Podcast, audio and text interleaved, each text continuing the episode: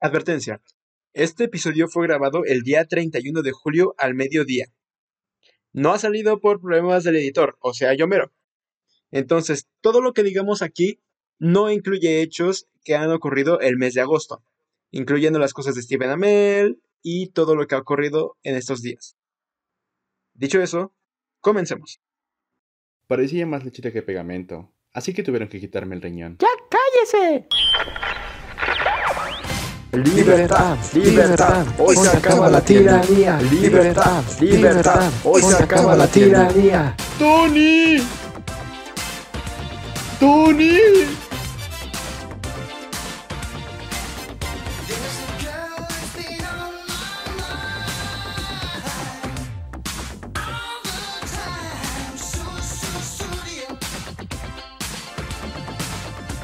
Tony, los hamsters se salieron de la rueda. Repito, los hamsters se salieron de la rueda. No es un simulacro. Hola amigas y amigos, sean bienvenidos a este nuevo episodio de 7 y medio, su podcast de cine. En esta ocasión estoy liderando yo porque este tipo está muy drogado y muy enfermo. No estoy drogado, no, no, no estoy drogado. Dices eso, pero te ves. No. Ya, te, ya te spoilaste. Estoy con mis compañeros Cristian e Isidro. ¿Cómo están, chicos, aparte de drogados? Quiero aclarar para los espectadores, porque ya saben ustedes, pero los espectadores no. No estoy drogado, solo tengo mucho sueño. Dormí dos horas. Es tu culpa. ¿Por qué? Es tu culpa por ver los Muppets. Es correcto. En fin, hoy estamos por un episodio bastante diferente a lo que hacemos habitualmente. Generalmente hablamos de temas, de películas, de películas y rara vez de series. Pero en esta ocasión vamos a hablar de un tema que justamente propusieron estas dos personas, así que les voy a dejar que expliquen qué es lo que vamos a hacer. Porque creo que va a ser un el episodio más serio que hemos hecho. Tal vez, no lo sé, dependiendo de cómo se Mm, comporte no. esta persona de aquí. No creo que se comporte muy bien, la verdad. No sé por qué. te- No sé qué, qué tiene que ver esto con el Señor de los Anillos, pero está bien. De hecho, y yo. No, pues por Pero- el actor. el- pero con París... Ah. Ajá. Es- bueno, entonces yo diré que esto es por Tom Cruise y no porque se me olvide otro fondo, pero ok. Este, la razón por la que hicimos este Ajá. episodio, por la que hicimos este episodio, este, fue porque una vez en una sala, bueno, con este Isidro, me puse a platicar bastante de el tema de la huelga. Esto fue ya hace ya unas, una semana o dos más o menos, no estoy muy seguro, pero nos pusimos a hablar mucho de lo que estaba pasando en Hollywood, que fue justamente cuando ya empezaron a trazar películas y todo esto. Y se nos hizo un tema muy interesante, creo que para hablar justamente porque somos un podcast de cine, pero rara vez, rara vez hablamos de noticias porque de hecho cuando se creó este podcast no queríamos hacer de un podcast más de noticias porque de esos hay un, hay un chingo, pero sí queríamos hablar justamente de este tema porque se nos hace uno muy interesante, uno muy destacable y de hecho me parece bien que este Mario sea el host número uno porque sí, estoy muy drogado, no es cierto, no, solo dormido, pero sobre todo porque como él es más periodista, él tiene más conoce más de este lado y de hecho hace videos luego sobre estas cosas, así que se me hace bien y creo que está muy cool. Quiero crack. Y si- Ay, Dios mío. Este, este, Isidro, bueno, también les quiero preguntar a ustedes. Eh, ustedes propusieron el tema, pero lo, lo propusieron más amplio. O sea, fue, de hecho fue porque Sí. Alejandro y yo eh, dijimos, esto es, no está muy limitado, no está limitado correctamente. ¿Por qué querían hablar también del tema de la, de la taquilla? Es que, o sea, inicialmente pensamos Cristian y yo de que era el tema sería como los premios de Hollywood actuales, que incluyeran los fracasos en taquilla y la huelga, porque lo, encontramos interesante, vaya, hablarlo para un episodio, pero justo cuando tú y Alejandro dijeron de que, pues, es, o sea, son diversos, hay muchos temas que dan que pueden dar para un solo episodio, como este tema de las huelgas, o sea, entonces, pues, al final lo separamos y toda la cosa. Perfecto. Bueno. ¿Qué quieren comenzar diciendo? ¿Quieren hablar de un poquito del, del pasado de las huelgas o primero contextualizar lo de ahorita? Contextualizar, ¿no? Porque según yo... Es que, Yo digo bueno, es que no conocemos a nuestros espectadores, para eso comenten, pero pues por si- en caso de que no sepan, pues, ¿qué está pasando? Ok, bueno, en caso de que no se- sepan qué está pasando, Isidro, háblanos de qué está pasando ahorita. O sea, sin mucho contexto, o sea, como para un iniciado que no sabe qué está pasando. Nada más, así, rapidito. Sin tantos detalles como sueles hacerlo. Actualmente, tanto el sindicato de guionistas como el de actores están en huelga por temas de bajos salarios y un supuesto, una supuesta este, inteligencia artificial que los puede reemplazar por parte de Hollywood. Y pues estos, tanto a los guionistas como a los actores, no les late. Entonces por eso están en huelga. Misión Imposible 7. Bueno, hay un tema ahí. Realmente hay otro, otra razón y, bueno, las dos huelgas son diferentes. Hay que aclarar eso. O sea, son diferentes, sí. no pueden mezclarse. Si bien, me- si bien hay cosas que luchan por lo mismo, como por ejemplo los salarios y frenar un poquito la inteligencia artificial, se frena en diferentes lados. Obviamente los actores están impidiendo Eso que sí. estén usando su imagen como IA y los guionistas pues que la IA esté empezando a escribir guiones. Pero también está, y parte muy importante, de hecho por esto casi que fue el detonante de la huelga, eh, es el pago en los streamings. Justo. Justo, de hecho, por ahí, por ahí empezó esta, esas, esas huelgas se empieza a partir de los streamings. Y se sabe que desde el 2021, perdón, desde el 2021 como que Salud. empezaron a salir las quejas este, laborales. ¿Qué? Salud. No sé si fue estornudo o fue eructo. Así que salud. De hecho. Fue tos. Ah. Que de hecho todo esto empezó en dos- en 2007, ¿no? Bueno, las problemáticas de guionistas con todo esto. Am, sí Este, y es que- no. Es que en el 2007 fueron otras broncas que tenía que, o sea, que justo tenía que ver con el streaming. Porque era cuando ya estaba como que em, ya estaba empezando, pero es que es diferente a esta. De hecho, el 2007 sí fue un precedente, pero ese tipo de quejas vino desde puta. De, ay, perdón. Desde 1960. Porque hubo una huelga de escritores. De hecho, en 1960 es curioso. eh, es un caso muy similar ahorita. eh, el sindicato de escritores estuvo en huelga y dos meses después se le unió el sindicato de actores. ¿Por qué? Por, ajá, por la aparición de la mágica caja idiota. Porque con la caja idiota, que es la televisión, eh, las cadenas ya podían pasar las películas y pues no se veía el dinero para los actores o para los guionistas o para nadie que no fueran los estudios cuando volvían a pasar las películas en la tele. Porque sí, cada que ves, no sé, um, Terminator en el canal 5, le tienen que pagar una pequeña cantidad a cada persona. Sí, es muy pequeña, pero cada que la pasen tienen que darle cierta cantidad. Y también, no solamente las películas, sino también cuando hay un rerun, que así se le llama como volver a pasar una serie, que es más común aquí en Latinoamérica que allá en Estados Unidos, pero sigue pasando. Y pues no les daban nada de dinero ni a los guionistas ni a los actores, entonces tuvieron que ponerse en huelga. Y llegaron a un acuerdo no tan bueno para ciertas personas, pero decidieron que sí, les iban a pagar cierto dinero de, a partir de las películas que hayan grabado de 1945 en adelante. O sea, las personas que trabajaron en películas de 1945 para antes no han recibido nunca dinero de, cuando se exhiben en televisión. Eh, en películas es diferente, en cines es diferente, pero en televisión nunca han recibido nada. Y esta fue la primera semilla como que se sembró un poquito referente al streaming, del pago que, o, o sea, ¿qué pasa cuando los espectadores no están en el cine? ¿Qué pasa cuando no pagan por ver la película? O sea, ¿nosotros no recibimos dinero o qué? Eso se calmó un poco con eso, pero en el 85 llega el mágico VHS. Así es. ¿Saben qué es el VHS? Porque creo que Sí, sí, por es muy joven. Sí, por, Por un eso, show eso más. es lo que iba a decir, por un show más seguido que es el VHS. No, es broma, sí tuve, sí tuve, de hecho, sí tuve VHS. Oh, qué tiempos. O, o sea, yo, o sea yo sí tuve, pero no sé si Isidro, porque siento que, está- siento que él es O muy, muy joven y billonario. Oye, cierto. solo soy dos años menor que tú y uno menor que Cristian Tra- Tranquis. Pero Y eres millonario. millo- Y tres, y tres millones más millonario que yo. Ajá, mira, Isidro, cuando era 2000, 2007 casi casi, yo seguía teniendo Igual. VHS. Veía Spider-Man veía Spider-Man en inglés y con VHS. Yo ni tenía tele, güey. Pero bueno. Ah, bueno, no, yo no estaba tan jodido. Ay, En fin. Digo, ah, gracias. No, te- yo, yo- yo tenía una tele, Isidro tenía- de seguro tenía como cuatro. Yo solo tenía una tele. En Ah, fin. no esa tele. Sí, este episodio no va serio. Bueno, el punto. El punto, eh, en la huelga del 85 se negoció un poquito los residuos, que pues prácticamente los residuos son como las regalías, ¿no? Recibes cierto tipo de residuos por cuando se estrene en video en formato casero o en televisión. Las grandes compañías como Disney, ¿qué? Sí, sí. Ah, sí, correcto. Sí. Bueno, las grandes compañías como lo eran Disney o Paramount argumentaban en la huelga del 85 que este mercado pues implica, era riesgoso, ¿saben? Era algo nuevo en ese momento y era como de, pues, ¿para qué te pagamos si este negocio doméstico va a terminar en dos años? Eh, lamentablemente llegaron a un acuerdo como que los guionistas mm, terminaron cediendo y recibirían, aquí lo tengo, 0.03% por cada millón de ingresos en el formato doméstico. Esto para el 85. Pero eso no es lo peor. El tiempo pasaba.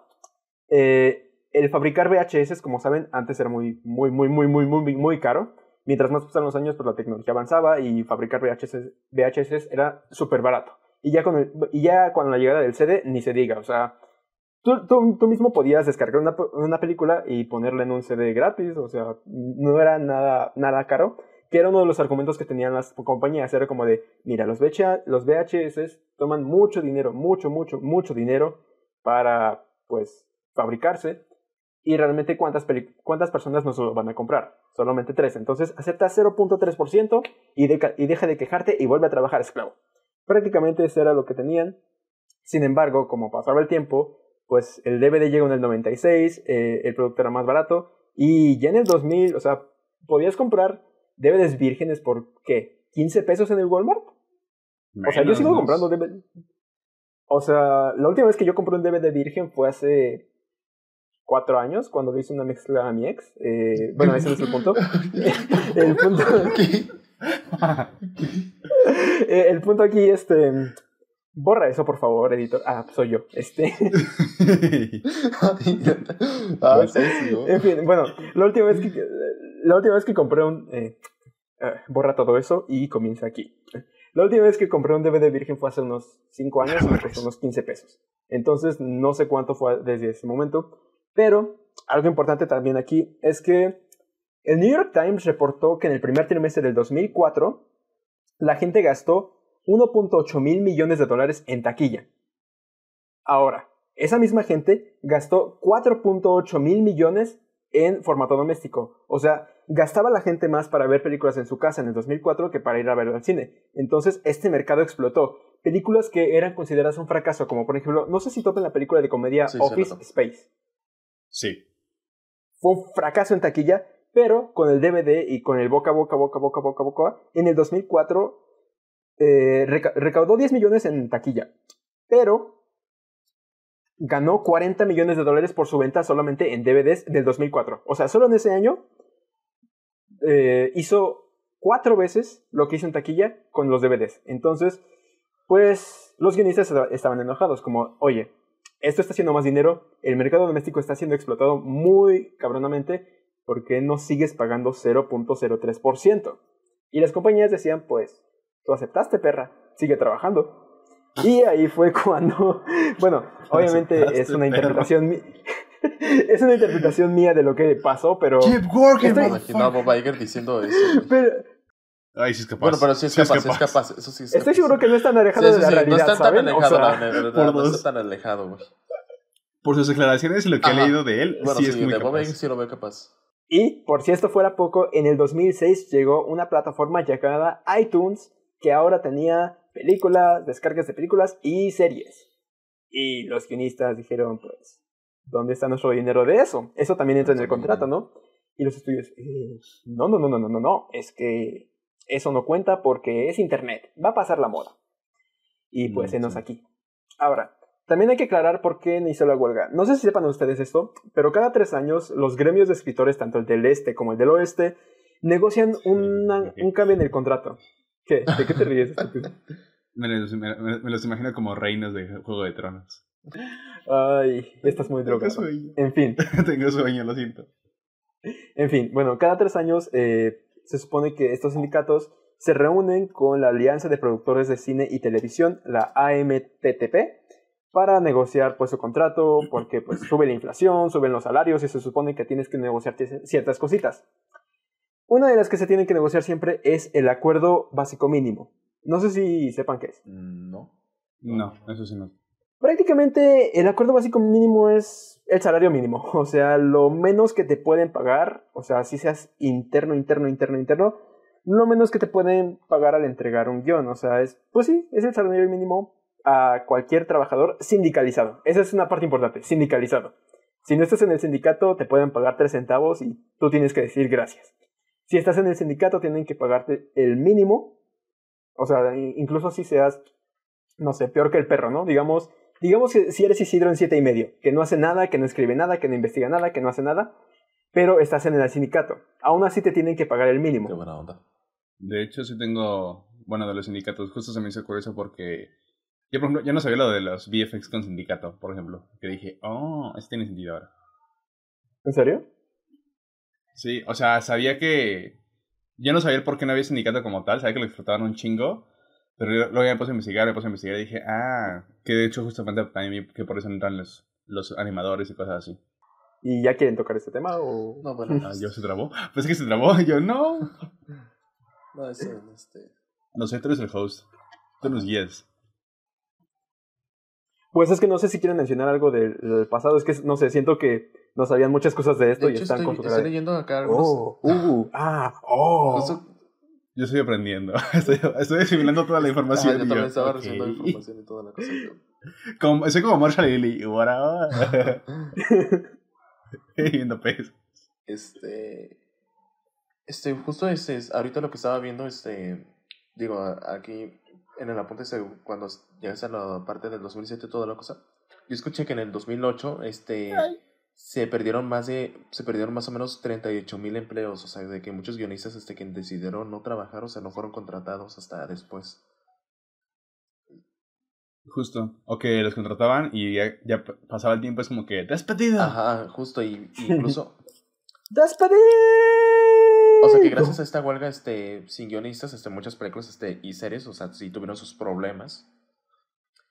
O sea, ca. De- O sea, para que se den una idea, o sea, cuánto uno sola se fue filmada durante la huelga. Y lo mismo con X-Men Orígenes Wolverine, por ejemplo. Y vean, Explica mucho. De hecho, sí, de hecho, por la audiencia, Sí. justo, muchas, muchas de las películas conocidas por ser malas, justamente fueron por huelga. Porque, por ejemplo, están justo X-Men Orígenes, Contra las Solas, Terminator Salvación, G.I. Joe. este, También está que- Transformers, que pero no, no se Yo tengo entendido que, por ejemplo, en series, Breaking Bad estuvo a punto de ser cancelada, eso es lo que yo había escuchado. Ajá. Y, por ejemplo, tengo entendido que de, de series animadas, casi casi la Ah. única que no fue afectada fue South Park. La razón, los escritores literal estaban en yate cuando fue la huelga, hace cuenta. Así que pues desde ahí apoyaban la- como que la huelga, pero ahí seguían escribiendo los epi- ahí seguían, siguieron escribiendo los episodios, pero de alguna forma apoyaban la huelga. Ay, Matt Stone y Trey Parker. ¿Qué haríamos sin ustedes? Qué hermoso trabajo. Este, Breaking Bad se había Tengo efectuado. entendido que sí, de hecho, la primera Sí, temporada ¿No te tiene acuerdas, muy ¿no te acuerdas que iba a ser una temporada larga? Y que al final de la temporada iban a matar a Jesse. Mm, sí, cierto. Pensé que era temporada 2. Sí, cierto. No, fue la primera temporada. De hecho, Mm, cualquier sí, serie sí. que estés buscando que tenga temporada entre 2007 y 2008, se redujo episodios.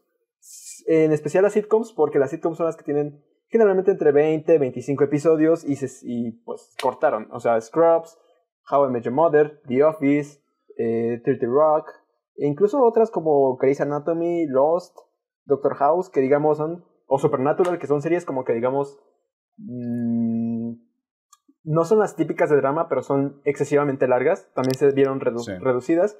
E incluso, esta es una historia curiosa. Desde la huelga de guionistas, Seth MacFarlane no ha producido ningún episodio de Padre de Familia. O sea, sigue actuando y sigue escribiendo, pero ya no produce. Porque justamente, eh, pues, de hecho ustedes pueden verlo. Eh, hay un episodio de la décima temporada, no me acuerdo bien. Voy a buscarlo bien. Pero desde, desde el último episodio que él escribió, produjo y así, fue cuando Padre de Familia tuvo el cambio radical, porque por la huelga de guionistas, eh, pues hicieron un poquito al lado a Seth MacFarlane y trajeron a escritores que no estaban sindicalizados, y pues vemos el humor actual de Padre de Familia, que son cortes, chistes de pedos, chistes de golpes, chistes estúpidos. Y Como, pues... como esa escena de los Simpson cuando este, el señor Barnes va con sus escritores mono. Este, Sí, más o menos así. Es lo que iba a preguntar. Padre de familia, según yo, llegó a, también llegó a ser cancelada y luego como que la resucitaron. Algo así escuché. Por esos, por esos tiempos. Uh, no sé si cancelada, pero... Porque no me sorprendería. Y justamente este, Se de series que estuvieron muy cerca de la cancelación. O sea, como que en consecuencia de. Per se, por ejemplo, Breaking Bad, Ah, justo sí. como. Yo no sabía, no sabía de la temporada 1, pero sí sabía que justamente que cuando al, transmitirse la 2, sí estaba muy en riesgo de ser cancelada. También la de A Met Your Mother, me parece, por esas temporadas, temporadas también estuvo en riesgo de ser cancelada. O sea, muchas series estuvieron como que a nada de ser cancelada. O Esponja, ¿en ¿qué temporada por la. Por la quinta. Oh, aquí está. Sexta, no sé. Pero era, pero era cuando Mm. Bob Esponja este, también tuvo su declive. Que acá destacar muchas series tuvieron su declive, pues porque como ya no contrataron guionistas, este, como tal. Y pues. Justo, de, Mm, sí, sí. de hecho aquí está la declaración de Seth MacFarlane a Variety. Fox continuó produciendo episodios sin el consentimiento de Seth MacFarlane y en esta entrevista Seth lo llama un... ¿cómo decirlo? Una inmensa cagada, no sé, dice a colossal dick move, como Sí. qué pendejada. Y McFarlane no quería seguir trabajando en la serie, pero tenía un contrato con Fox, por lo que tenía que seguir cuando terminara la huelga. La producción volvió a reanudarse después del fin de la huelga y los episodios fueron emitidos regulares desde el 17 de febrero de 2008. Sin embargo, Seth no ha producido ninguno. Tómala. No, pues está denso. Anda la osa. Pero sí está denso este tema. Y luego también está el. Justo ahorita que mencionas, que se menciona Padre de Familia y a Bob Esponja. También ese tema de que. De que o sea, se sabe que al final este, los estudios este, sí se comprometieron a contratar guionistas que sean miembros del sindicato, pero no de animación. O sea, no contrataron guionistas de animación. Y eso, y eso pues, la neta, sí está triste. Este, y pues eso sí se puede explicar mucho de por qué muchas series tuvieron su declive y algunas se cancelaron. Y otras estuvieron cerca de hacerlo. ¿Cómo Eso, por ejemplo, tengo entendido de que, por ejemplo, de que se hayan cancelado, tengo, tengo entendido de que muchas series, al menos dentro de la animación, este, se tuvieron su cancelación por eso, o sea, por, la fecha, por las fechas entre 2007 y 2009. No sé si, pero ¿cómo este- cuáles? Este, este, como por ejemplo la de. Es que no se me ocurre un ejemplo, ahorita no, no se me ocurre. O sea, ejemplos. Se me ocurre un ejemplo, por ejemplo, Bob Esponja es un ejemplo de la que estuvo a punto de ser cancelada y no. Los Padrinos Mágicos, ya me acordé. Los Padrinos Mágicos e- estuvo a punto de ser cancelada. La habían cancelado, pero no, como que la resucitaron. Pero no volvieron los guionistas de, de las primeras temporadas, por ejemplo. Y eso se nota. ¿Y crees, creen que se repite eso otra es vez? probable, por ejemplo, Es que es probable, ya muchas series, este, a excepción de House of Dragon, ¿cómo se llama? House of Dragon, ¿no? House of the Sí. Dragon. House Dragon, o sea, que es una de las pocas, este, no, o sea, se detuvieron. Por ejemplo, Stranger Things temporada 5 ya la pausaron, este, ¿qué otras pausaron? Eso que- viene después, pero sí. Ajá, Justo. bueno, ok. Este, pero justo, o sea, lo que estaba diciendo, o sea, algunas se cancelaron, otras tuvieron su declive y otras, pues, Chu. o sea, Perdón. Salud. También Gracias. quiero hacer una acotación. Cuando hablamos de televisión no solo hablo de series. También están los programas en vivo tipo Saturday Night Live, que es de donde te- les mandé el reel del Superman negro. Ese tipo de programas que se hacen cada... Lo siento. Ese, ese tipo... Ese tipo de programas, o sea, pero bueno, sí, sí ubican a Saturday Night Live, ¿no? sí. Bueno, nosotros dos sí, pero no sabemos si la audiencia. Bueno, Saturday Night Live es un programa de comedia que se filma todos los sábados eh, Si en vieron, vivo. si vieron iCarly y vieron cuando los invitan a un programa con Jimmy Fallon, es eso. prácticamente. Ah. Y hablando de Jimmy Fallon, también los late shows. Los late shows tuvieron que parar porque, aunque no lo crean, esas mamadas que dicen Jimmy Fallon o Jimmy Kimmel o Jay Leno son con guion. Y tuvieron que ser canceladas tanto en ese momento como ahorita. O sea, de hecho, ahorita fue lo primero que, que cayó. O sea, el Sí. día, día uno de la huelga, todos los late shows cancelados, cancelados, cancelados, cancelados. Afortunadamente, afortunadamente, James Corden se retiró hace antes. Así que qué bueno. Pero, a extrañar. Duda.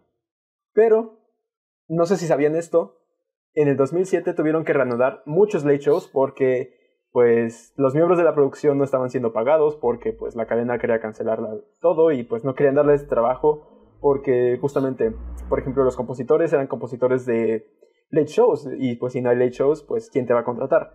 Entonces, hubo varios como Stephen Colbert, Jay Leno y, sobre todo, el más reconocido Conan, que decidieron traer de vuelta sus late shows sin guiones.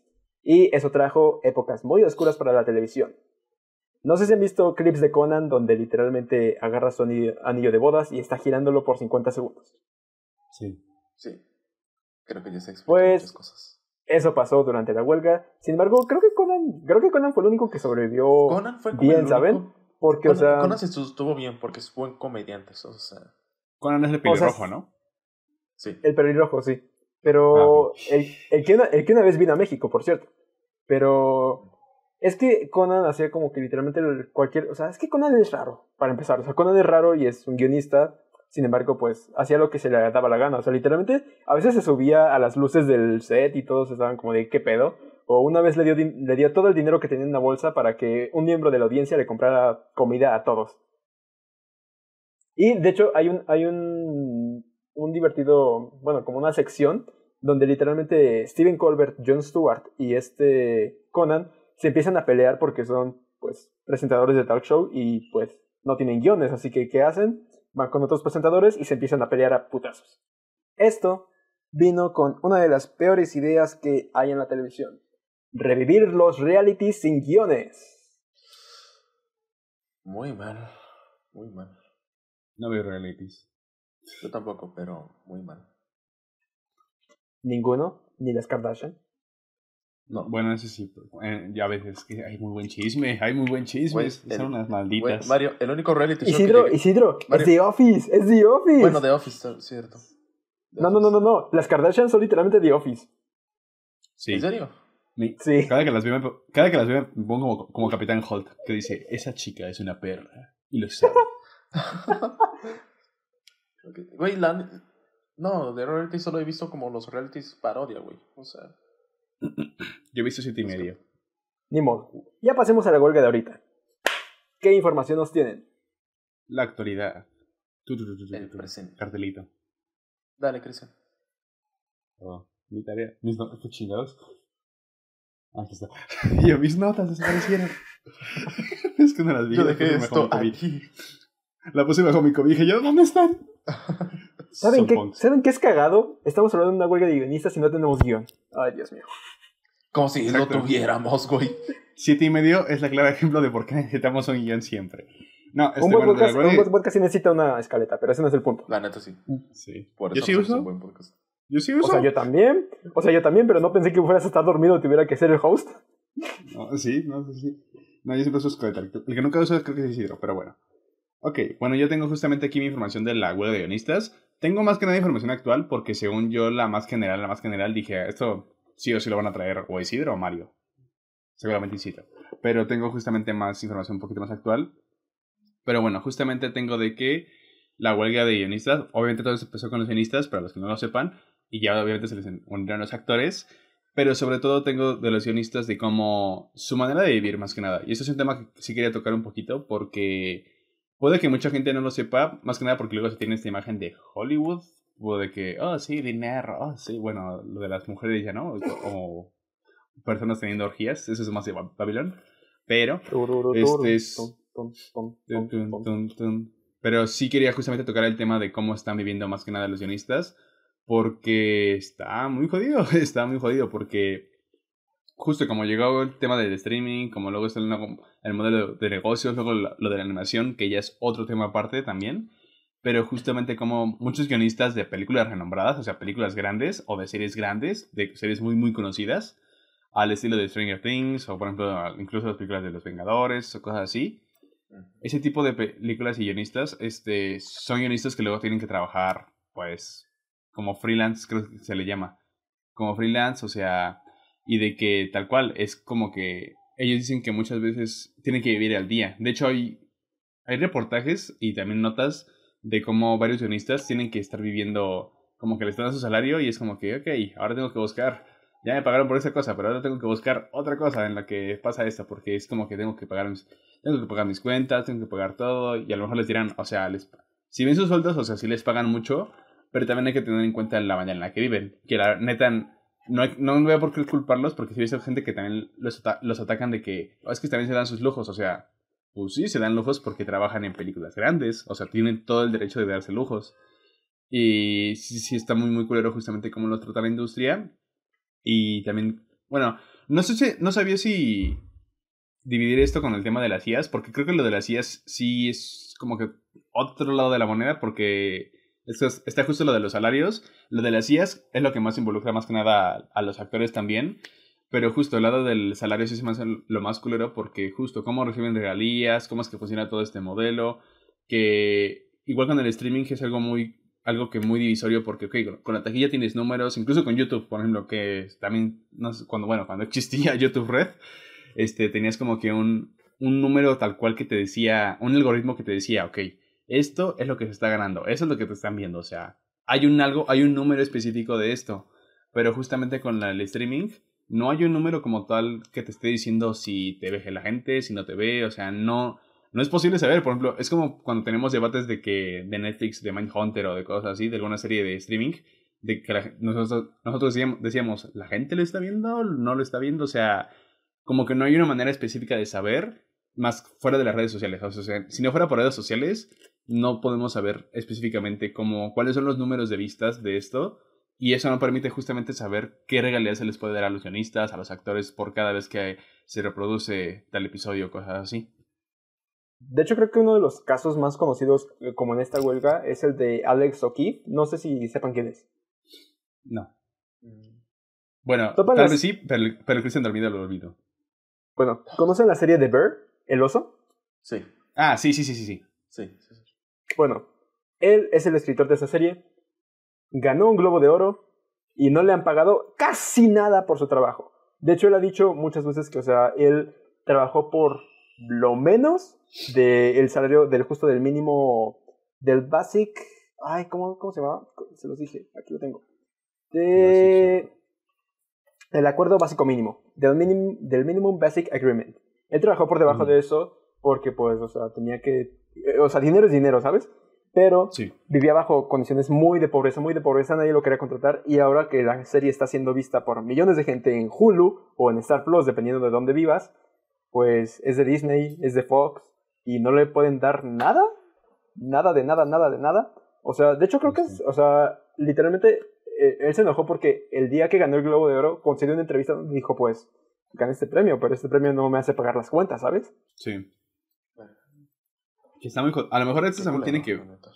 No, bueno, no sé si te comes el tema porque también siento que es un poco aparte, pero justo como que también viene el modelo de streaming que ya luego justamente se vio a- en estos dos años de que al parecer muy buena idea no era, que se estaban también afectadas las grandes empresas, pero justo, o sea, como, como no te, como justamente de series reconocidas, de series de alto nivel, luego creo que lo que más destaca es el guion, que luego no nos damos mucho en cuenta, ni siquiera pues, en nuestro propio, propio cine, pero luego justamente no damos mucho en cuenta el, el trabajo de los guionistas. Por ejemplo, creo que algo que aquí por lo menos hemos hecho varias veces es que cu- cuando sale una película y no conocemos a un director o cosas así, lo que normalmente hacemos es, ok, ¿quién la va a guionizar? O sea, porque si nos preocupa, es un lado que preocupa mucho porque, como ya vimos, o sea, muchas de las películas afectadas justamente o series que se vieron afectadas por la huelga de guionistas de 2007, a ver cómo va a salir en esta, que espero que no afecte a las grandes, este, justamente muchas de esas películas son conocidas por ser de las peores películas de hace dos décadas. O sea, realmente, y justamente son por el guion, porque, por ejemplo, muchas de esas películas no puedo decir que están mal filmadas, no puedo decir que están mal fotografiadas, no, de hecho lo que falla, lo que flaquea es el guion. Ese punto al decir de que a partir de las huelgas es en donde ya uno empieza como que a valorar más el- los guiones. Y ahorita lo que acabas de decir, de que por más que estén muy bien filmadas, o sea, de que haya una buena fotografía y toda la cosa, o sea, con un mal guion, o sea, te lo, lo pueden echar a perder y toda la cosa. Aunque alguna de estas películas le puedo, todavía veo más brillos además del guion, pues eso pero es otro, otro tema. Una pregunta, este, a lo mejor no tiene nada que ver, aclárame, Mario, si tú sabes, pero yo, por ejemplo, he visto como que ciertas condiciones, por, por ejemplo, por lo menos ciertas condiciones en las series de CW o de o sitcoms actuales, ya sé que van para plataforma o no, como que se siente una diferencia muy, muy cañona con las sitcoms del modelo de trabajo de antes al de ahora. No sé si tenga que ver. Um, pues un po es que siento que ya tienen más que, más que ver con la llegada del streaming, no tanto como por ciertas condiciones. Porque ya el streaming, queramos o no, ya ha condicionado, ya ha acondicionado a la gente a que una serie de 20 episodios. ¡Qué hueva! Mejor vamos a necesitar esta serie de 6 episodios. Y entonces, pues, ya a, lo- a los números me remito. la audiencia de las series de CW, que son generalmente las que, tanto las de CW como las de sitcoms, como tú dices, son las series que suelen ser más largas. Poco a poco Sí. se van acortando, se van acortando. ¿Por qué? Porque puedes ir a buscar la audiencia que tienen las series de CW. O sea, desde hace cinco años más o menos, desde que el Arrowverse estaba en su punto máximo. O sea, la crisis en Tierras Infinitas tuvo un millón de espectadores. Un mísero millón de espectadores. Y fue, o sea, no sé si han visto, pero Greg Berlanti, el productor de todo el Arrowverso, dijo que se arrepiente totalmente de todas las decisiones que tomó para la crisis, porque nadie lo quiere contratar, o sea, perdió mucho dinero, puso de su propio dinero para traer varios cameos, y pues, o sea, incluso el cameo, incluso el cameo que negoció con el líder, líder, líder, líder de Warner Brothers, valió para pura verga, porque Andy Muschietti dijo, eh, no dejo ese cameo en mi película, a la verga. Y pues, o sea, Greg Berlanti sí está eh, no, no, Berlanti no. Este. Mark Guggenheim está muy, muy, muy molesto. Y si dice que se arrepiente, o sea, si vuelven el tiempo y le, ofrece, y le ofrecen, vas a producir Arrow, lo negaría por completo porque es que fue una de las peores experiencias en su vida. Es lo que dice él. Y sí, las sitcoms, ya tanto para televisión o para streaming, ya son de capítulos mucho más cortos, mucho más cortos, mucho más cortos. De hecho, yo incluso, esto lo quería guardar como para el próximo episodio de sitcoms, si es que lo grabamos algún día. Ya varias sitcoms son menos de 20 episodios y la única que como que volvió al modelo tradicional, por llamarlo así, que, que movió a las demás es Abbott Elementary.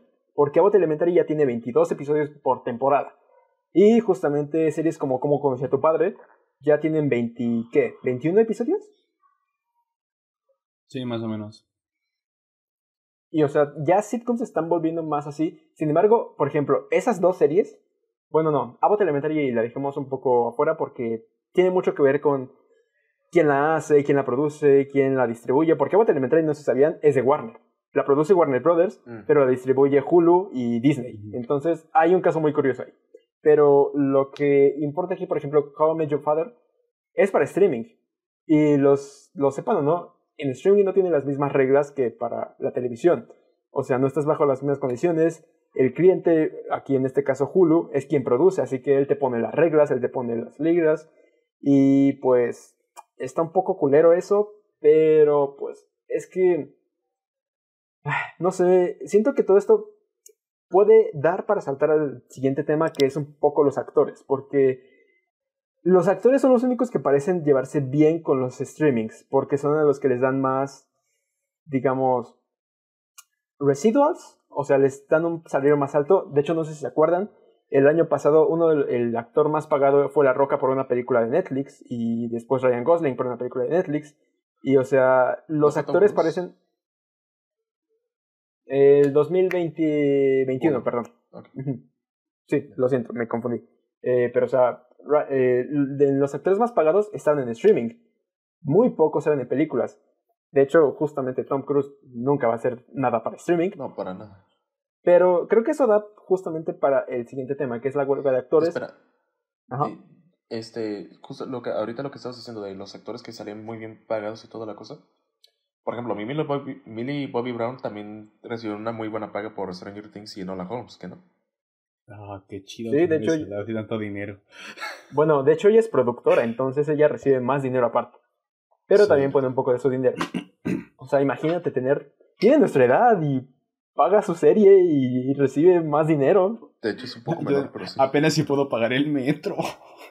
Por dos, yo me tengo que saltar el torniquete a veces. Bueno, no, yo no tan cañón, pero. pero, ah, maldito sea. No es cierto, FBI, no lo hago. El jefe, los policías a partir de ahora. ¿Dónde está ese chico? Que, bueno, eso es una. No, no es crítica, pero sí se me hace un poquito culero. De que, bueno, no sé si han visto. Bueno, seguramente les han aparecido en Reels o en publicaciones de que discursos de Brian Cranston, de la jefa del sindicato de actores, o sea, como que varios discursos justamente de los actores. Y se me hace un poco culero porque no hay nada de los guionistas. O sea, de los guionistas no hay casi nada. O sea, ve las fotos, si acaso, pero no es como que tal. No nos, no nos permiten tanto ver como que justamente visibilizar tanto un discurso por parte de los guionistas. Que creo que se. Me preocupan los dos, o sea, me preocupan los dos. De hecho, los que quieren hacer con la se me hace muy culero, más que nada con los extras. se me hace muy, muy Sí. duro lo que quieren hahacer. Sí, sí, sí. Este, pero con los guionistas se me hace como que, güey, también hay que darles cara a estas personas, o sea, hay que darles una voz también. De hecho, por ejemplo, este, creo, creo que el único que sí habló por los guionistas, o sea, al menos de esos videos que he llegado a ver, es este Rob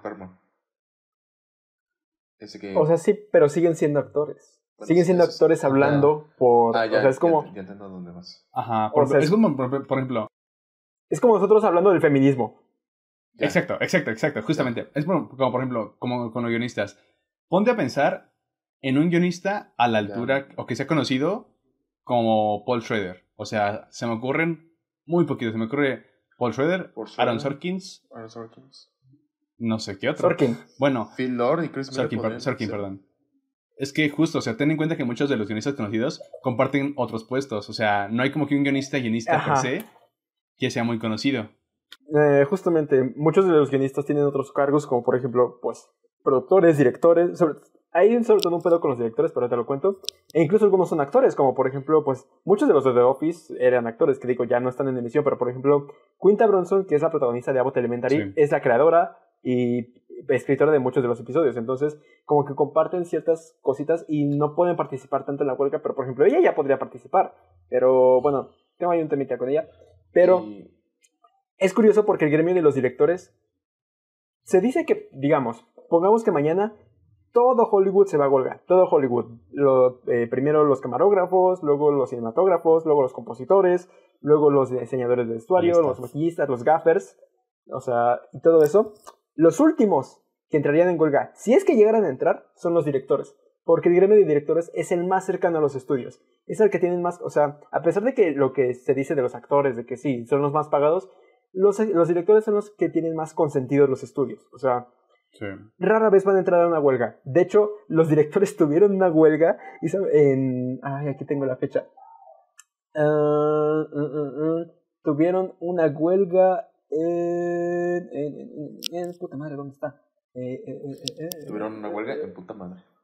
Aquí está, en 1987. ¿Saben cuánto duró? ¿Cuándo? ¿Una semana? Adivinen. ¿Una semana? ¿Tres días? Tres horas y cinco minutos. A la verga. Ni un día. ok.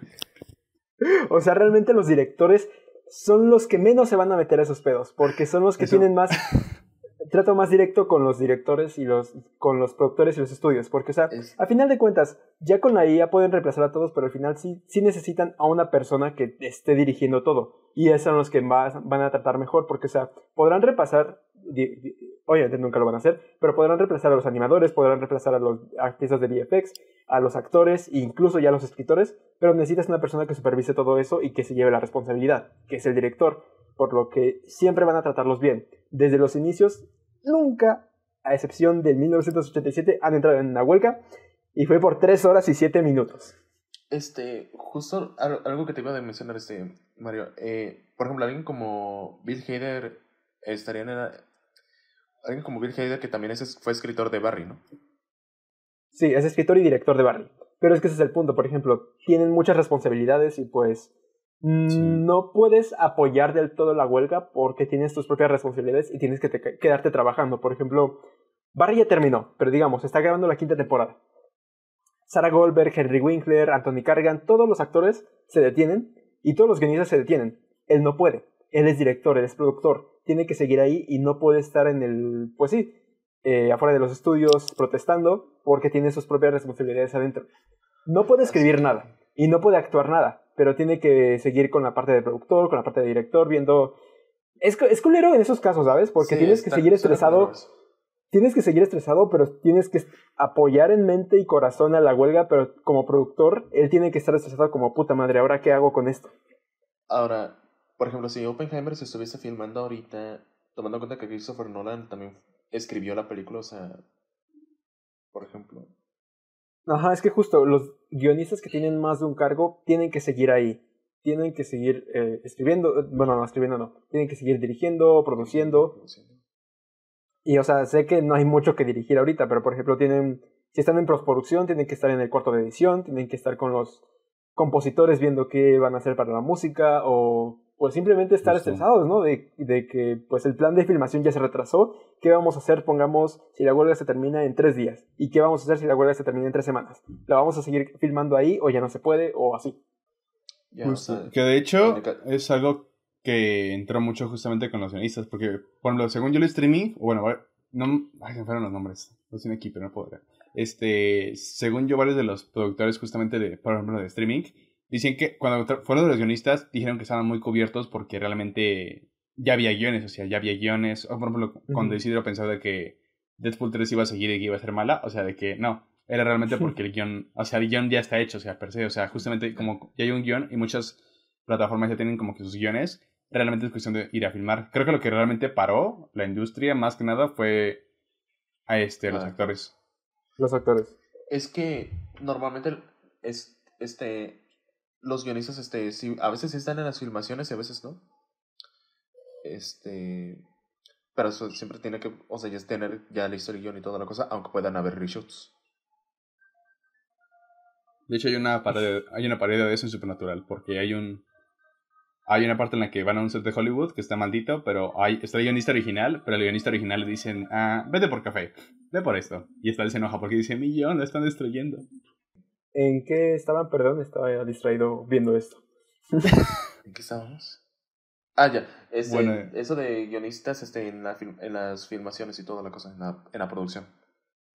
Ajá, de hecho, por Sí. ejemplo, mm, no solo el guionismo, no se les podía, en ese periodo en el que, por ejemplo, eh, antes de la huelga de actores, pero que ya estaba la huelga de guionistas, no se le permitía a los actores improvisar, porque pues al final es trabajo del guion, sobre, to- sobre todo en Deadpool 3, porque Ryan Reynolds era escritor y no puede improvisar y pues es Deadpool, o sea, el 50% de sus diálogos son improvisados.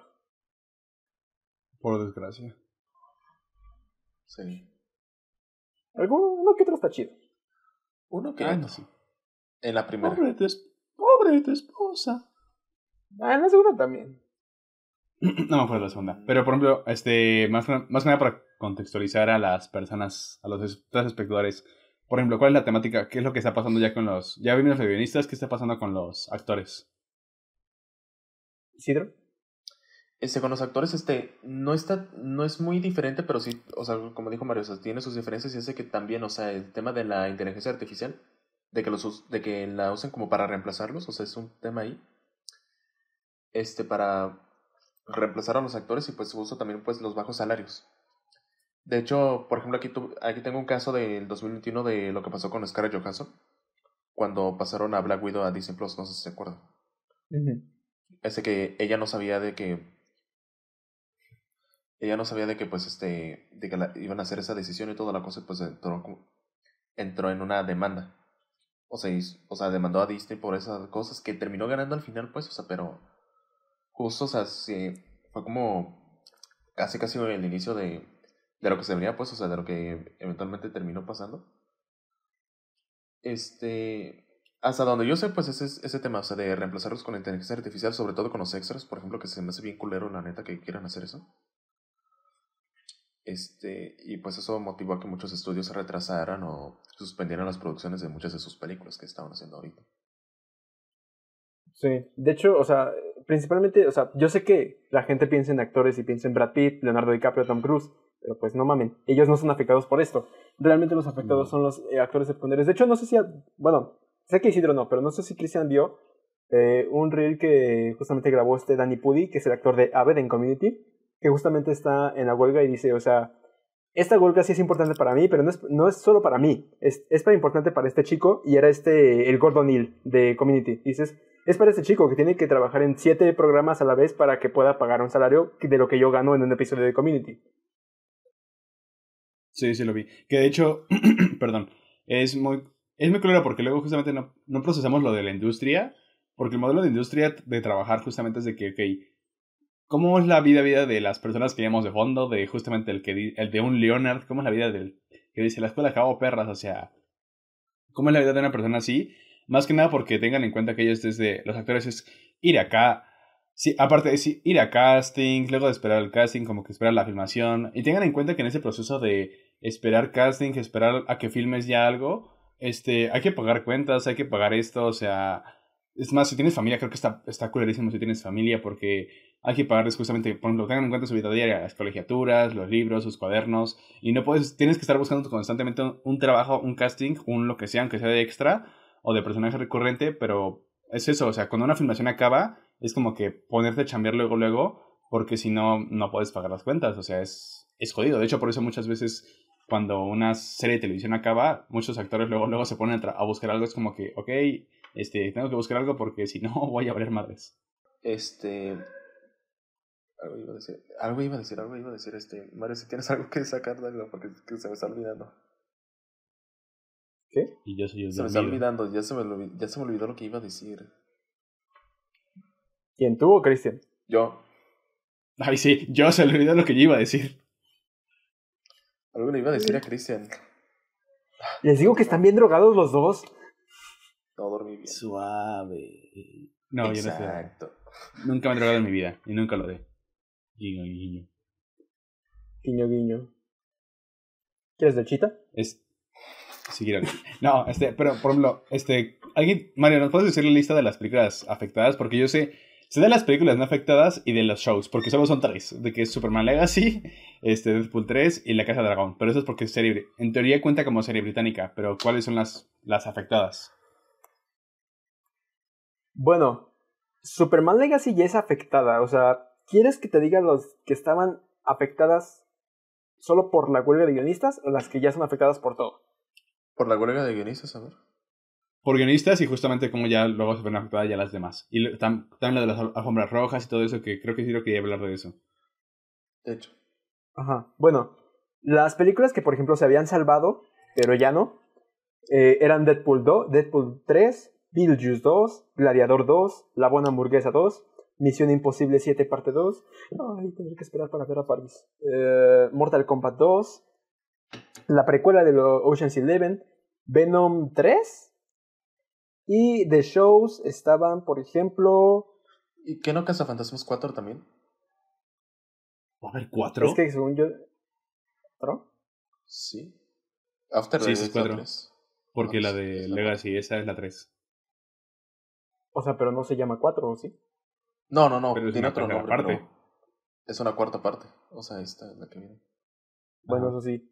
Por ejemplo, la, de, la doceava temporada de American Horror Story eh, iba bien porque ya tenían pues la filmación, pero después tuvo que parar.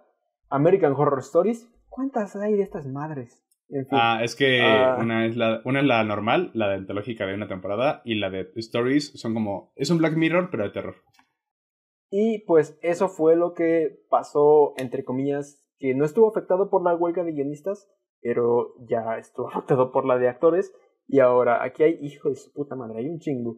Eh, con películas, vamos con las más importantes que vea por aquí. Así es, señores, otra vez, Avatar 3, 4 y 5 están afectadas. Pero que no, Avatar 3 ya se había terminado de filmar.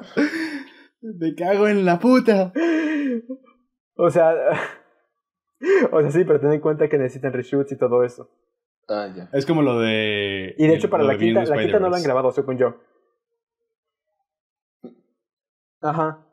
Y se movieron las fechas de estreno. Avatar 3 ya es para diciembre de 2025. No lo retrasaron tanto como a la segunda en su momento. Por ejemplo, The Batman 2, la filmación va a comenzar, si bien nos va, hasta 2024. ¡No! Blade, Maldita sea. me- bueno, aquí me siento mal por esta, que es Blade. O sea, ha tenido un desastre, pero un desastre terrible. Sí. Se fue el director, Sí. llegó otro director, ha sido anunciada desde el 2019, la Es el pandemia, ahora Flash tuvo de que- Marvel. El Flash de. Marvel se llama Gambito. Ah, también. también.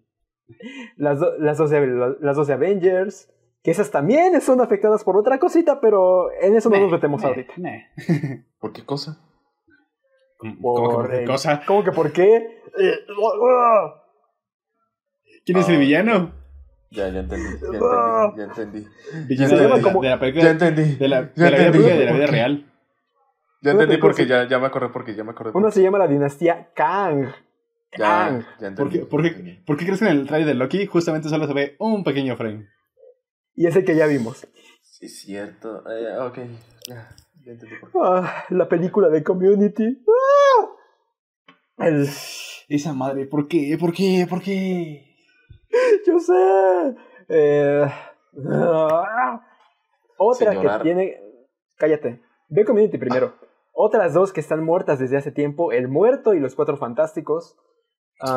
Tenemos también.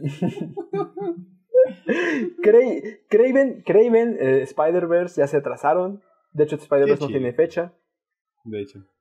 Esa madre va a salir ¿Por? para 2025. Aunque no lo crean, Sí, Poor Things, la de Yorgos Lantimos, ya se atrasó hasta diciembre de este año. Entonces, Sí. ojalá que no la atrasen más, pero pues X. ¿Sí van a- Ah. ¿La de Dulce se va a atrasar o siempre no? ¿Cuál? Dune se mantiene. O sea, hasta el momento, hasta el día de hoy, 31 de julio, Dune se mantiene. Ok. ¿Y qué de Wish? Que es la de Disney. Superman Legacy tiene que, pues, se suspendió la filmación, pero en cuanto termine la huelga, pues se va. Así. La secuela del Karate Kid, ¿qué? Ok. Sí, va, va a haber una cuarta parte. Bueno, teoría quinta parte. Con Ralph Macchio. Las películas de Star Wars sin título, literalmente se llaman Untitled Star Wars Film. Las Sí. dos eh, fueron movidas para mayo y diciembre del 2026. Y en series de televisión tenemos varias, por ejemplo, Abbott Elementary, la temporada 3 no ha sido ni siquiera escrita, entonces ya no va a ser serie de- anual. La temporada 2 de Andor también. La temporada vein- 20, hijo de su puta madre. La temporada 20 de American Dad, perdón, me sorprendió. La temporada la temporada 3 de Bel Air se retrasó hasta 2024. ¿Ya salió? La temporada Sí. Ya. La-. De hecho, Sebas, nuestro invitado, eh, es actor de doblaje en esa serie. Um, Ah, Nice. The Voice, la temporada 4, eh, es la. se estrenará dependiendo de cómo termine la huelga. Puta madre. Oye, Eh, sí, o sea, al, creador, al al creador de Supernatural siempre le, le agar- agarran huelgas. Sí. ¿Supernatural no ha acabado? No, ya acabó, pero cuando él hizo las primeras cinco temporadas y cuando fue la tercera fue cuando le agarró la huelga. Ahora cuando acabó la tercera de The Voice, que él también es el showrunner, le agarró huelga. Oh. Cobra Kai, la temporada 6, que esa te duele mucho a ti. La final, de hecho. Daredevil, Born Again, tiene ni siquiera iniciado producción. Así que esa también. La temporada Oye, 3 de pues. Euforia, que también tiene muchos problemas, pero ese es otro pedo. no, no, no. Sí. Puta madre, yo sí quería ver esa. La ve- temporada 22 de Padre de Familia. La temporada Ah. 4 de Emily in Paris. Nah. La temporada 7 del Buen Doctor, de Good Doctor. La temporada 20 de Grey's Anatomy. La temporada 6 de The Handmaid's Tale. ah, todas las de la ley y el orden. ¿Cuántos son? Uh, eh, Unidad de Víctimas Especiales, Crimen Organizado y La Ley y el Orden así. La temporada 2 de The Last of Us. eh. Sí, cierto. la temporada 4 del Mandaloriano. La temporada 2 de la serie más vista. El Señor de los Anillos, Los Anos del Poder. Nice. N- NCIS, eh, Outlander. La temporada 2 de Peacemaker. El Pingüino. Chale. Pingüino, sí es cierto. Pre- Pretty Little Liars, la temporada 7 de Ricky Morty, que también tiene otros... ¿Por qué todas estas tienen problemas? O sea, aparte de la... Bueno, Rick y de- Morty tenía, te- tiene otro problema aparte también. Por- A eso me El refiero. mundo es un O lugar sea, oscuro y malo. o sea, pero fíjate lo que estamos diciendo. Avengers tiene problemas, Blade tiene problemas, Ricky Morty tiene problemas, Es que alguna de esas películas y series que estás mencionando tienen problemas aparte. Euphoria tiene problemas, ¿Así? la temporada... ¿Sí? ¿No, ¿No sabías todo lo que hay, el pinche drama que hay ahí? Ay, no. Sí, un chingo de polémicas por la temporada 2 por los desnudos y cosas del director Sam Levinson. La temporada 5 de Stranger Things, la temporada 4 de Superman y Lois, Güey, a este paso yo pienso que se va a hacer mem- van a hacer realidad el meme de Stranger Things de que cada vez que sacan no sé si vieron ese meme donde compararon los personajes de Stranger Things con los de Son como niños de que Stranger Ah, sí. Things temporada 7. Muchos están diciendo, güey, a este paso se va a hacer canon el meme.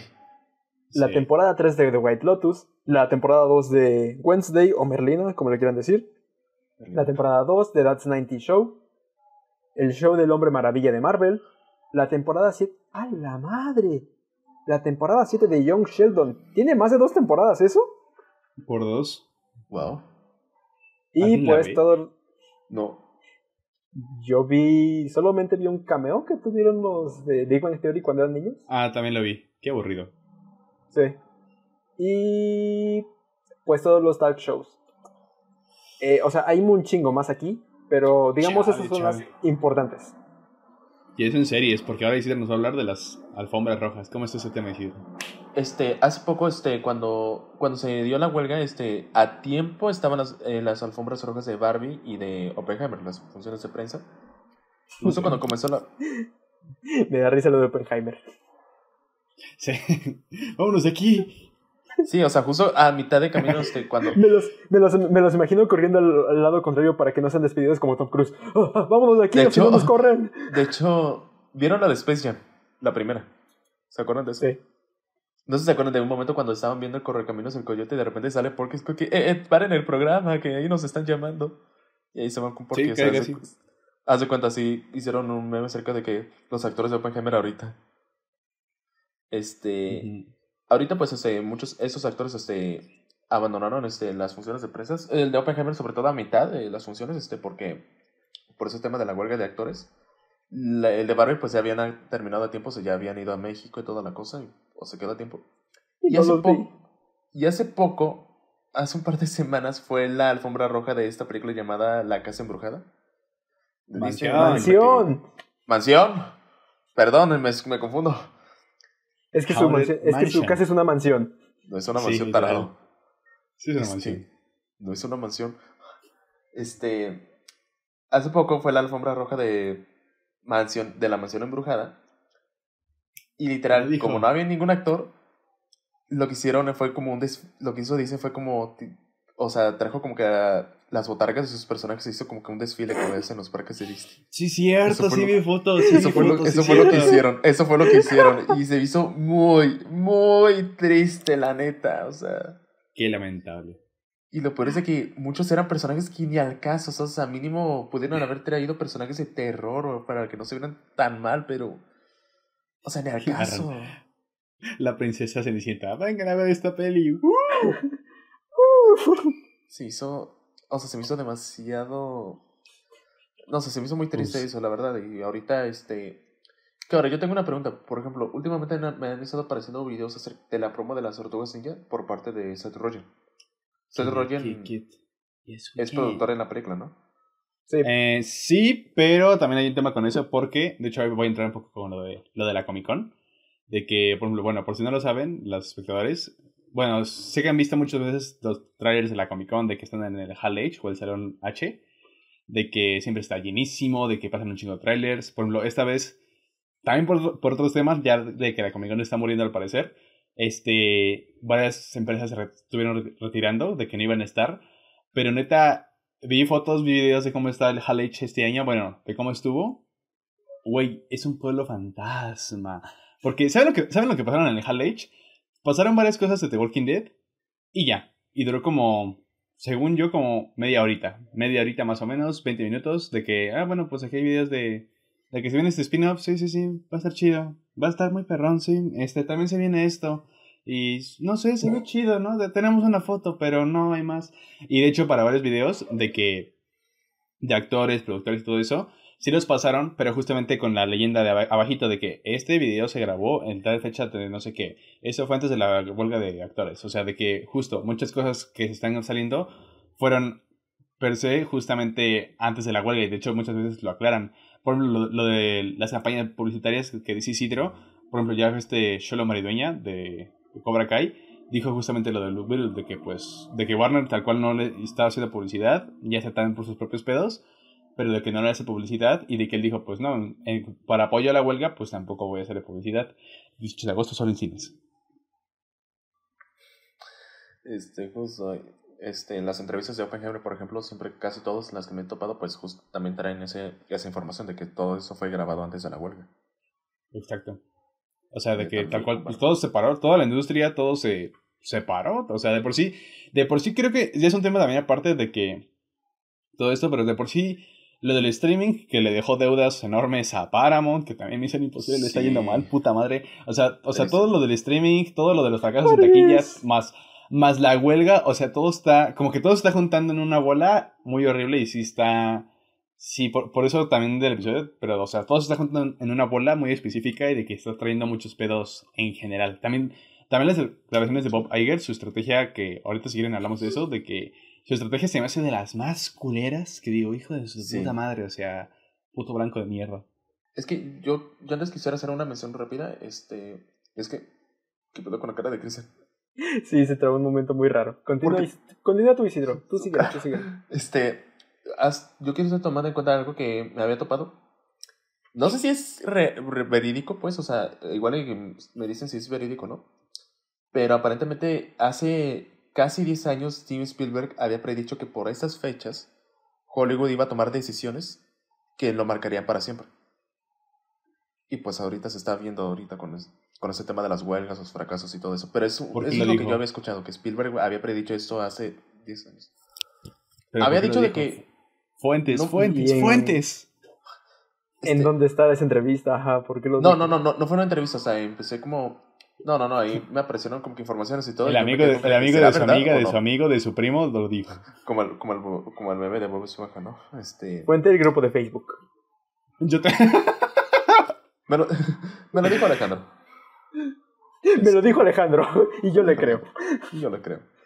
me recuerda, me recuerda a, los, a las notas de, justamente las notas de chismes y cosas así, de que, y ahora las fuentes, y fotos en las fuentes. Bueno, aquí me parece que Spielberg se había predicho en el 2012 que, pues, este, que eventualmente, este, los costos... Es otro tema que no... Bueno, tiene un poco que ver que es... Que por esas fechas, este, los costos de las películas se iban a, a estar cada vez más, más elevados.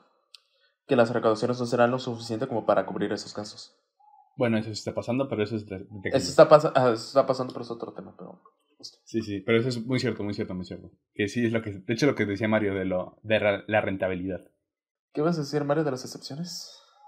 Quería ver Misión Imposible 20 veces para que le vaya bien. Digo, para las excepciones. Sí, por claro. dos vayan a verla, por favor. Yo la quiero, ver- la quiero a volver a verla, ver porque está muy chida y porque la quiero apoyar la taquilla. Yo también. Vayan a verla, vayan a verla, pero no se, pero no se enamoren de París. Eh, bueno, hay excepciones. Ustedes saben que hay excepciones ahorita en la huelga. O sea, que hay películas, sobre todo de A24, que se están grabando. Sí. Sí, de hecho, escuché hace poco que Paul Rudd y esta...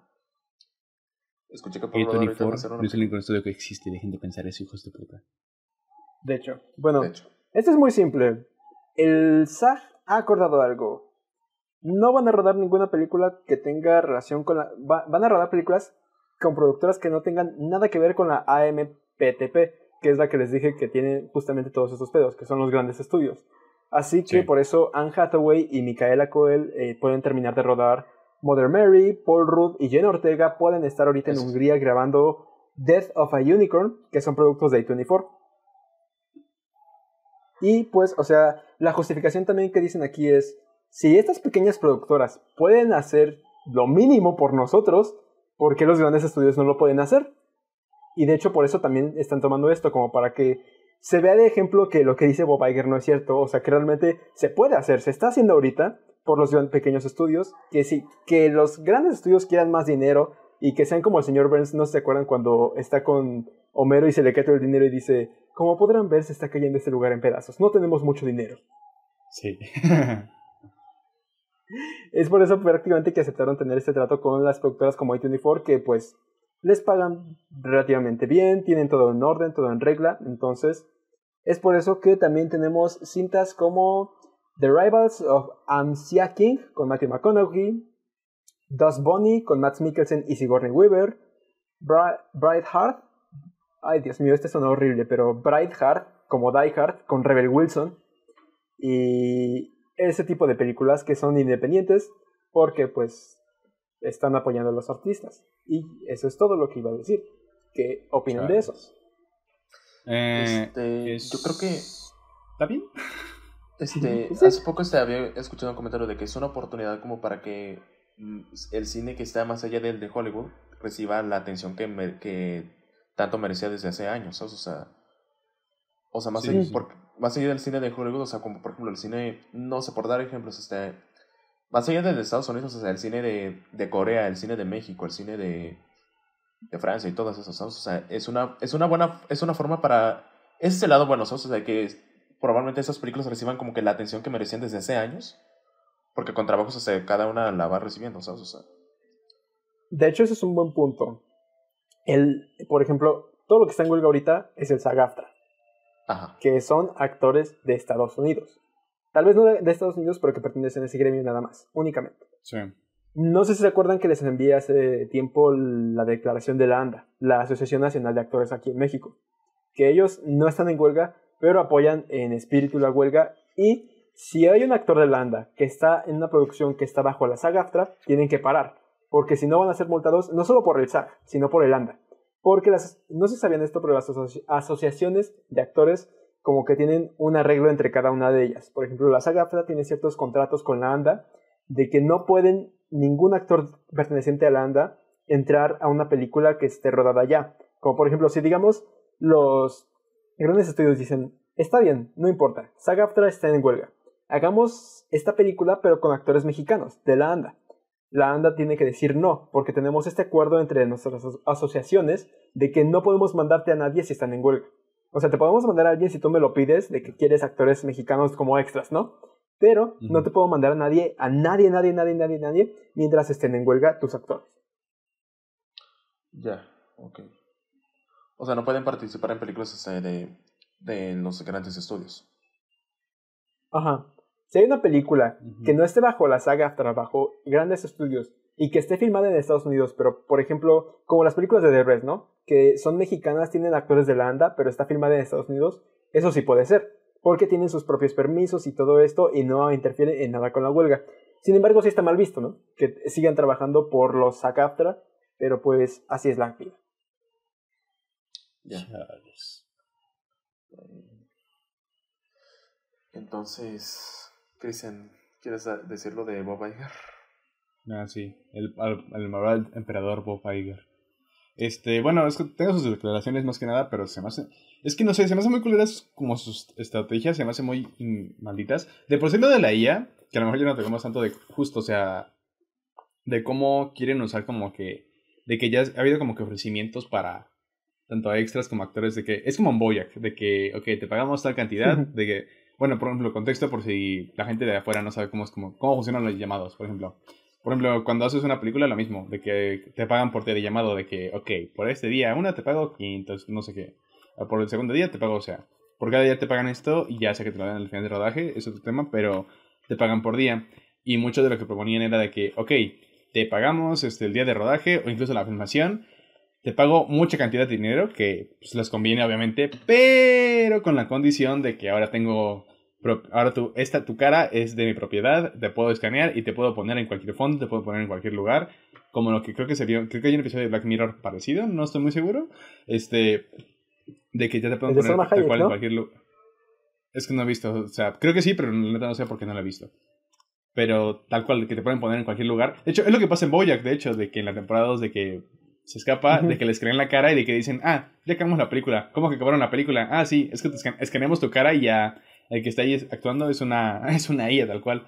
Y pues justamente esto es una parodia de lo que está, lo que quieren hacer los estudios de cómo te quieren reemplazar. Es como, por ejemplo, ya ven que hay una película, ya no sé qué pasó con esa película, la verdad, de que querían traer a James Dean a la vida. James O sea, Dean, justamente. Sí, digitalmente, o sea, es como que, what the fuck, o sea, no sé, se me hace muy culero, pero justo también las declaraciones de Bob Iger de cómo, creo que dio un discurso en una, en un- una como conferencia de, yo le llamo conferencia de gente blanca, de ricos, de cómo justamente las declaraciones, lo que están pidiendo no es, no es muy viable, que es, que es un capricho. Son más poco que nada, que es realista. pu- son poco realistas, es un capricho, o sea, de, y es como que, dude, o sea, te sobra el dinero, o sea, y de hecho, de hecho muchas de las pérdidas mi- millonarias, luego a ellos no les afecta porque pues es lo que muchas de esas pérdidas millonarias vienen de sus fondos, porque tengan en cuenta que muchas de- del dinero que ven- de la industria no es infinito, pero justamente viene de un sistema de industria, de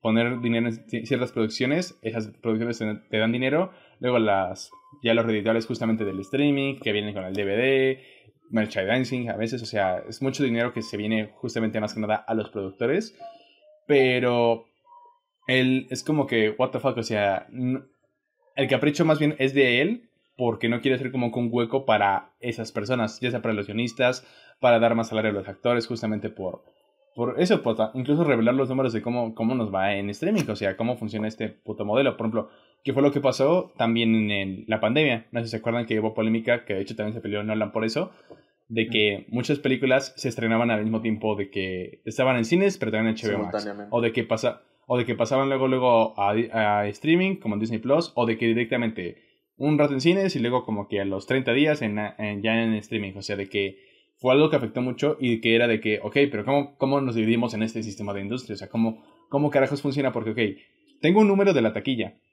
En caso de que tu, contrato incluya taquilla. Tengo un número de taquilla. Pero ¿cómo chingados voy a saber cuánto me debes de streaming? Porque no me das tus putos números, o sea, o dame del streaming, o sea, porque también, cabrón, o sea, también tengo que alimentarme, o sea, también, incluso, incluso si es primero ca- capricho de que ya tienes mucho dinero, como Isidro, de que ya tengas mucho dinero. Ok, sí, tienes mucho dinero, pero es tu trabajo, güey, o sea, es tu trabajo y merece que, que te paguen, incluso si es una millonada, que te paguen tu millonada, porque pues, te esfuerzas y llegaste ahí por algo y necesitas ese trabajo. Y lo que Bob Iger me caga de eso, y también, bueno, no solo él, o sea, también muchas industrias, de que su plan es de que empezar a negociar con, los, con ellos, hasta incluso guionistas, octubre, septiembre más o menos, empezar a negociar, porque su modelo al parecer es de que, ok, nosotros podemos mantenernos de aquí a esa fecha, pero por lo que dijimos de guionistas, como ellos viven luego el día a día, en un punto se van a cansar, van a tener que ceder porque tienen que pagar cuentas y se van a esperar hasta que, pues, tal cual, hasta que estén en la friega, sin, casi casi sin comer y tener que obtener trabajo pues a la mala. Justo, eso, es lo, lo que sí se a mí también me cagó muchísimo de parte de Bob. Y justamente es lo que dijiste, Cristian, de, de que cuando pasaron eso de los estrenos este, simultáneos, sí hubo un escándalo porque no solo, porque Nolan es uno de muchos, o sea, muchos actores también, o sea, como Will Smith o Denzel Washington también se quejaron. Y curiosamente, ahora que lo pienso, creo que de los estrenos del 2021, casi casi las más exitosas de ese año fueron las que no tuvieron un estreno simultáneo. Como No Way Home o No Time to Die. Sí. Este.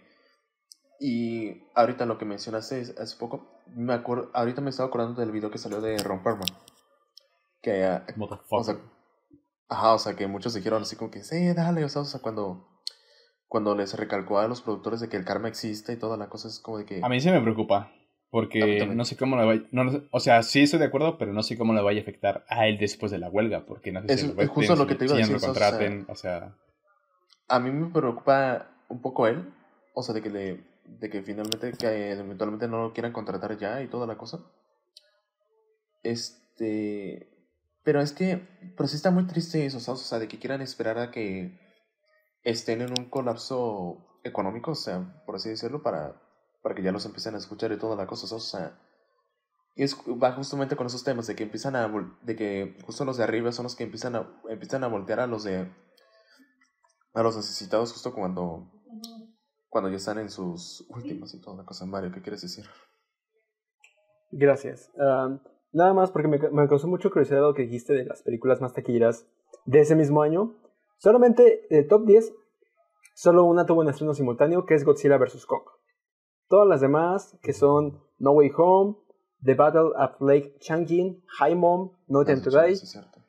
Fast 9, Detective Chinatown 3, Venom 2, Godzilla vs. Kong, Shang-Chi y Sing 2. De esas, solo Godzilla vs. Kong fue la que se estrenó en simultáneo en HBO Max. ¿Que no Sing 2 este, tuvo un estreno simultáneo en el Peacock? ¿qué no la de Halloween también? Halloween sí, pero no está en el top 10. No es en entonces. Ah, bueno. Y justo, justo las más taquilleras del año pasado todavía, pues eran las que no tuvieron un estreno simultáneo, que era cuando ya empezaron a desvanecer y toda la cosa. Que de hecho es. ¿Cómo va a afectar eso a la industria? Porque. No me acuerdo cuál de las dos huelgas afectó económicamente. Creo que fue la de 2007. De que afectó mucho al, a la economía, tal cual ya de California. De, Sí. o, sea, o sea, mucho de este dinero va para acá. Y aquí quién sabe cómo funciona, porque de por sí, les- ya lo que decíamos, de que mucha. Como el modelo de streaming ya les jugó en contra, ya vieron como que las consecuencias de tanto invertir, invertir a lo, a lo tonto. Este. Ya les está jugando en contra, y es como que cómo está afectando eso a los bolsillos de las industrias, de los actores, de los guionistas, o sea, se está creando como que un hueco que no, que les digo, o sea, me, tengo mucha curiosidad y también miedo porque muchas de esas producciones me gustan de cómo va a afectar esto tanto a la industria en calidad, en, en su modelo de industria, o sea, cómo va, cómo va a afectar todo esto, o sea, ¿algún, ¿alguno investigó sobre eso? Porque yo no encontré mucha información sobre cómo va, cómo- cuáles podrían ser las con- posibles consecuencias del futuro. Hagámonos a la idea de que por el 2024, al menos los primeros cuatro meses, vamos a tener muy pocas cosas de calidad. Yo había escuchado que se espera, así como tal, se espera para que para el 2024 vaya una sequía de Hollywood. Así como tal. O sea, la- o sea, no van a haber muchas películas de parte de Hollywood y justo lo que dijo Mario, van a carecer de mucha calidad, que digamos. Pero, quién sabe, Chales. lo cual es probable. ¿Qué fue eso? Eso es... ¿Qué fue eso? ¿No fue de tu lado? Fue de acá, fue de acá. Ay, ¿Quién No. está riendo de esa tragedia? Cuando no se pone aquí afuera y no sé qué está haciendo, pero se está riendo. Oh, shit. Bueno, ¿quieren tocar algo más de, del tema? Porque no sé. Ah, pues no, o sea, realmente como que los puntos de vista, ¿no? O sea, realmente lo que decíamos de cómo, creo que lo que queda es ver cómo se va a afectar esto. Me preocupa mucho Misión Imposible 8 porque digo, por favor, Igual. por favor que no te, por favor no te ves afectada, por favor no te ves afectada, o sea, de verdad no. Pero, incluso de cómo va, me, hay series que no sé cómo va a estar la cosa ya a partir de esto. No sé, incluso puede que a partir de esto ya se hagan públicos los números de streaming, que lo dudo mucho porque sí son muy... He notado que son muy, muy, muy reservados con eso. O sea, con al momento de revelar el número de reproducciones en streaming, son muy reservados. O sea, de que no, Sí. no, no, no, nadie puede ver eso. Es, es como- Además es muy está prohibido. volátil. Es muy volátil qué decir que es una reproducción, porque algunos toman los primeros cinco minutos, otros los primeros diez, Por eso otros toda la película. Ujú. Es que es eso. Creo que ya es raro la persona que. O sea, sé que nosotros sí, más que nadie sí, porque somos raros. Pero tengan en cuenta, o sea, de que mucha gente es de que, ah, dejo esto, lo voy a mitad, voy al baño, voy a orinar, voy a hacer el amor como Alejandro. Pero que justo no, no ven la peli completa, de que. Creo que Tarantino, Tarantino lo dijo, de que le gusta el cine y el cine te obliga, o sea, per se, te Ajá. obliga tal cual a siéntate aquí, te jodes ahora, o sea, no importa que sean cuatro horas, tres horas, o sea, te quedas aquí, o sea, la, la prueba de que la estás viendo como- es que paga, pagaste dinero, eres un necio y no te vas a salir de la sala, o sea, es la prueba, pero en streaming es como que, pues es que, pues la voy a ver después, o sea, Es como también como la estrategia de Blockbuster, por ejemplo. Y bueno, si tú, tú ibas, rentabas una película. Tú ibas, rentabas una película, tenías tiempo limitado, y en ese tiempo limitado tienes para ver la película. me sorprende que Isidro O sepa sea, que es Blockbuster. Eres pasa? el dueño, por favor. Como Jake Peralta. Oh, por Oh. Dios, tengo un millón de acciones en Blockbuster. Esperen, ¿qué le pasa a Blockbuster? ¿Qué le pasa a Blockbuster? Oh, Este, pero- ah, no sé. Este, fíjate que, por ejemplo, del tema de el tema de los streamings y toda la cosa, pues sí, la neta sí golpeó un poco a Hollywood, la verdad. En ese tema de las de los malos salarios y toda la cosa, y pues, o sea, lo que parece ser una mina de oro para invertirle mucho dinero, pues le terminó como jugando. Terminaron jugando a las consecuencias, o sea, y hasta Sí, de hecho creo que estudios el único listo fue Sony, ¿no? El único Eso es lo que te iba a decir. porque O sea, Son- Sony fue el Sony único fue que no dijo, hizo una- yo vendo mis cosas. Ajá, fue como el- en esta guerra de streamers, o sea, Sony fue como la el vendedor de armas, con Breaking Bad, Better Call Saul, Spider-Man, o sea, Ajá, que él dijo, ahí pelense por sus plataformas todos pedorras para un plus, o sea, de que pues, yo, les, Como- yo tengo mis cosas en renta, adelante. como Spider-Punk. Yo mejor no jalo. Haz de cuenta. Ajá, que de hecho es lo que le está pasando, creo que lo que más jodido es, según yo Disney Plus es el que dicen que va a mostrar ganancias hasta 2024, pero depende, porque la, no me acuerdo si fue este año o el pasado que tuvo una caída de que suscripciones muy cañona.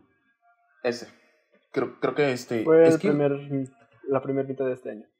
es que esas son cosas que, por ejemplo, Disney Plus, o sea, por ejemplo, ahorita retiró mucho, ya retiró muchísimos, este, mucho del contenido original que tenían y lo empezó con HBO Max. Este. O cancelar películas, que, nos- que nos sorprendió a todos, ¿no? O a Cuando cancelar. cancelaron- Cuando, yo, a mí nunca me ha tocado eso de que una película ya hecha no sale y dije a la madre, o sea... Bueno, por- lo de Batgirl, por ejemplo, a mí se me hizo demasiado. Lo de Batgirl se me hizo bien triste, lo neta. Sí. Se me hizo bien triste lo que hicieron con Batgirl, o sea.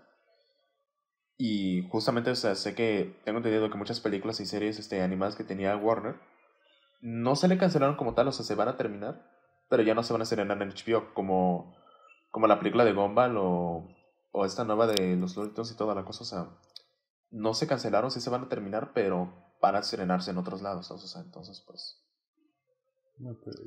¿qué se puede hacer? Está jodido. Está muy jodido. Demasiado. A ver si mejora.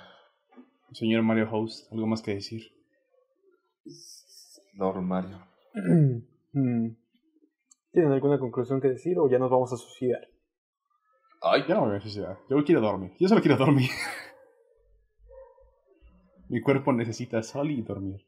Este, pues. No sé, aprecien, aprecien a los guionistas, amigos. O sea, bueno, en caso de que Sí. haya gente de la industria allá afuera, o sea, aprecien a guionistas y también, este, pues, exigen su trabajo. O sea, realmente sé que podemos verlos como.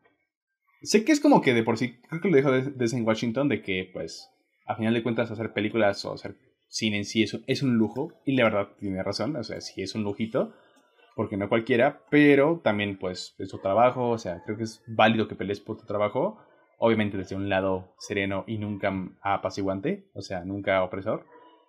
Pero sí, o sea, pues es tu trabajo, o sea, creo que es uno que merece ser respetado, merece ser que te paguen y sobre todo tener mucho cuidado con, el, con lo de las IAS, porque sí, o sea, si no somos, si no los hacen como tal cual, o sea, objetos, o sea, no son objetos los guionistas, ni mucho menos, ni los actores, o sea, ay, no. pues eso.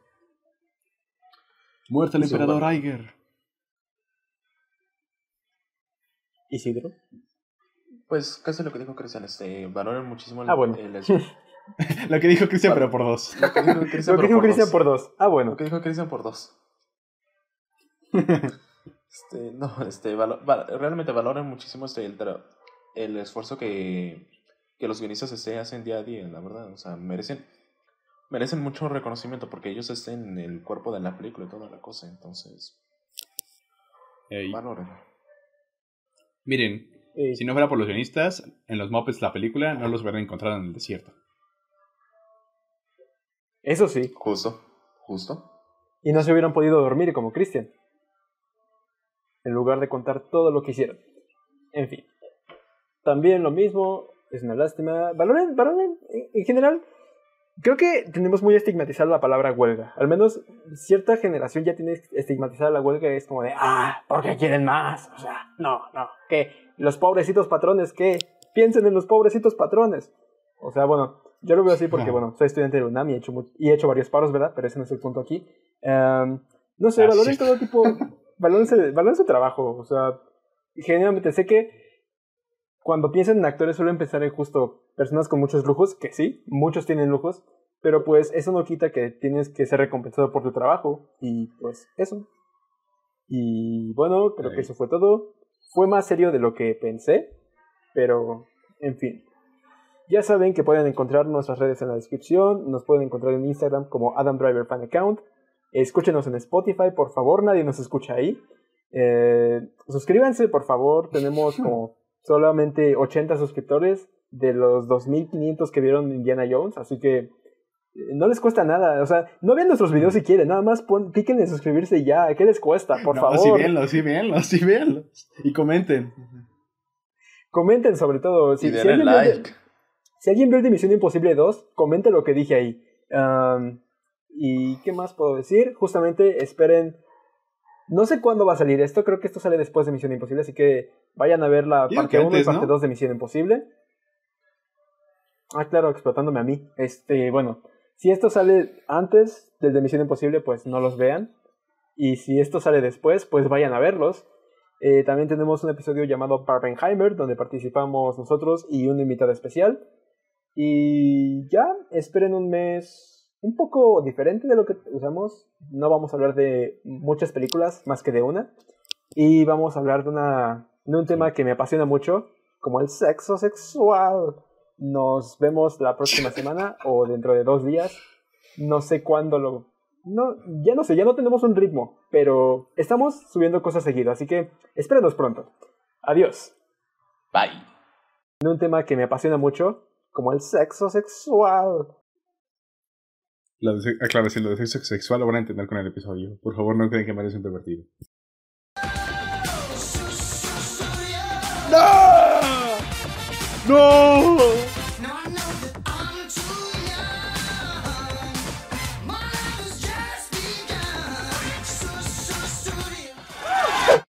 ¡Felicidades, chicos! Ah, cuando libera a Tony, devuélvele ropa.